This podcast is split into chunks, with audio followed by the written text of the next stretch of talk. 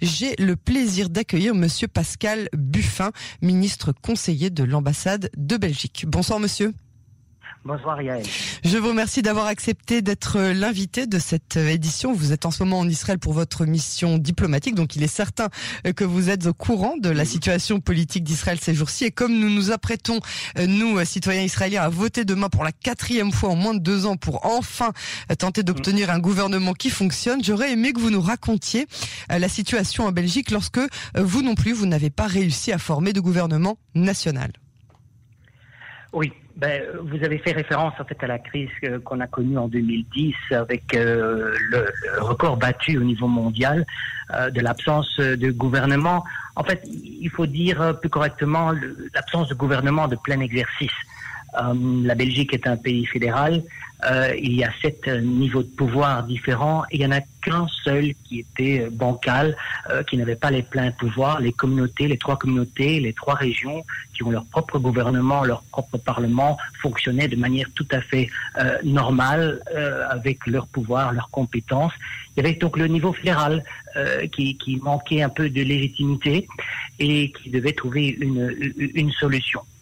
Alors, euh, la crise a duré, mais justement peut-être parce que les institutions belges sont suffisamment solides, euh, dans le sens, voilà, on a trouvé des solutions au fil du temps, au fil de l'histoire du pays. On a créé un État fédéral avec ses institutions propres, avec pas, il n'y a pas de droit de regard du niveau fédéral sur euh, euh, le niveau des régions et des communautés, contrairement à l'Allemagne, par exemple. Mmh.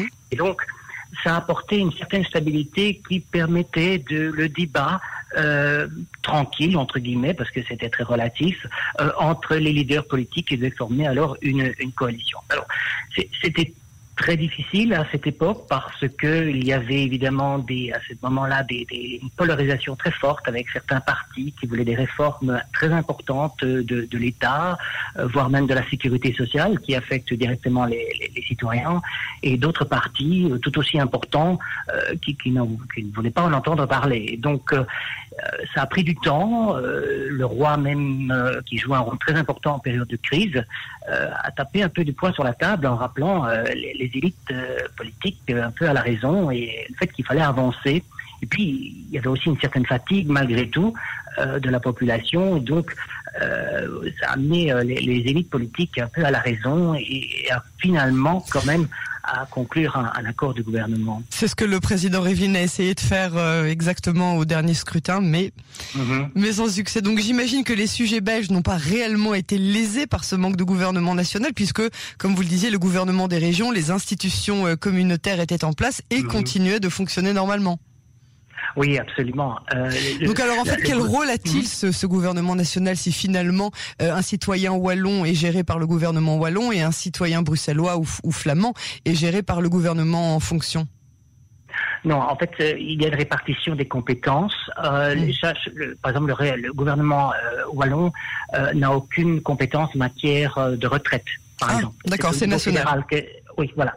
Donc c'est vraiment, euh, par contre, ce qui est au niveau des scolaires, par exemple, dans les écoles, en, en, dans la communauté française, eh bien ça c'est euh, décidé au niveau communautaire. Donc c'est pas le niveau fédéral.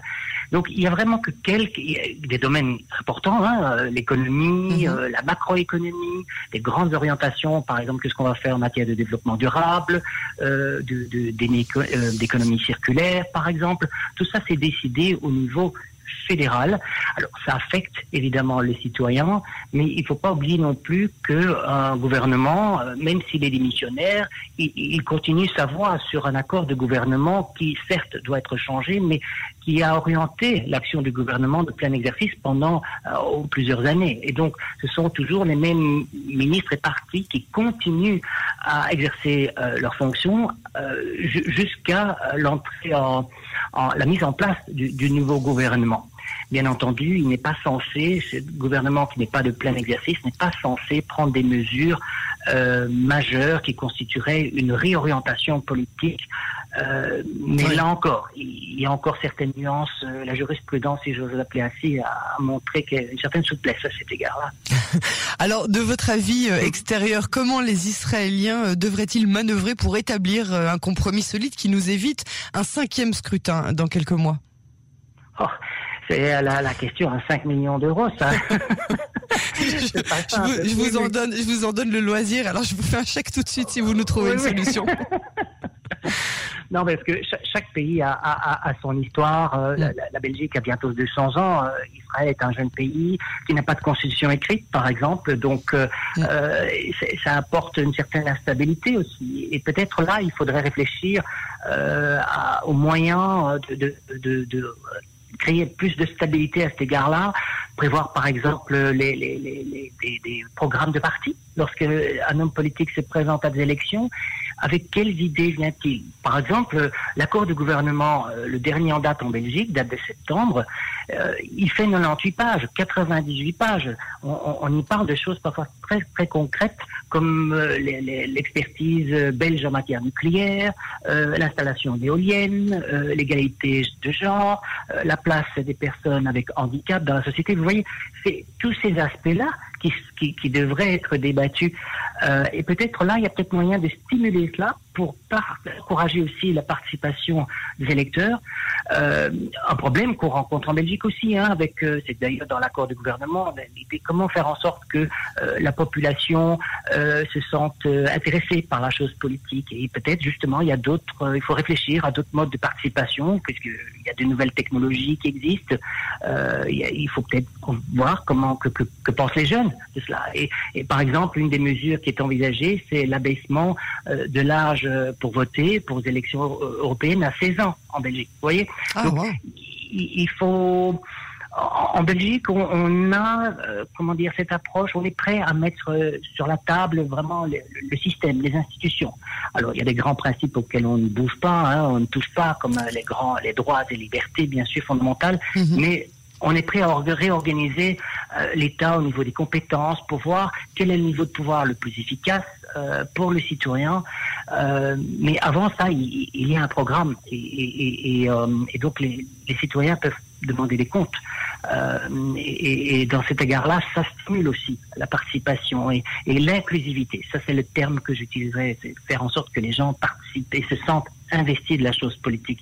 Ça, c'est un effort que les hommes politiques partout hein, euh, doivent exercer. Hein. ils vous répondront qu'ils nous incluent euh, chaque euh, chaque six mois pour nous demander notre avis sur qui devrait être le premier ministre de ce pays ou la première ministre de ce pays. Monsieur Pascal Buffin, ministre conseiller de l'ambassade de Belgique en Israël, je vous remercie beaucoup pour ce décryptage et pour vos précieux conseils et à très bientôt sur les ondes de Cannes en français. Au revoir. Au revoir.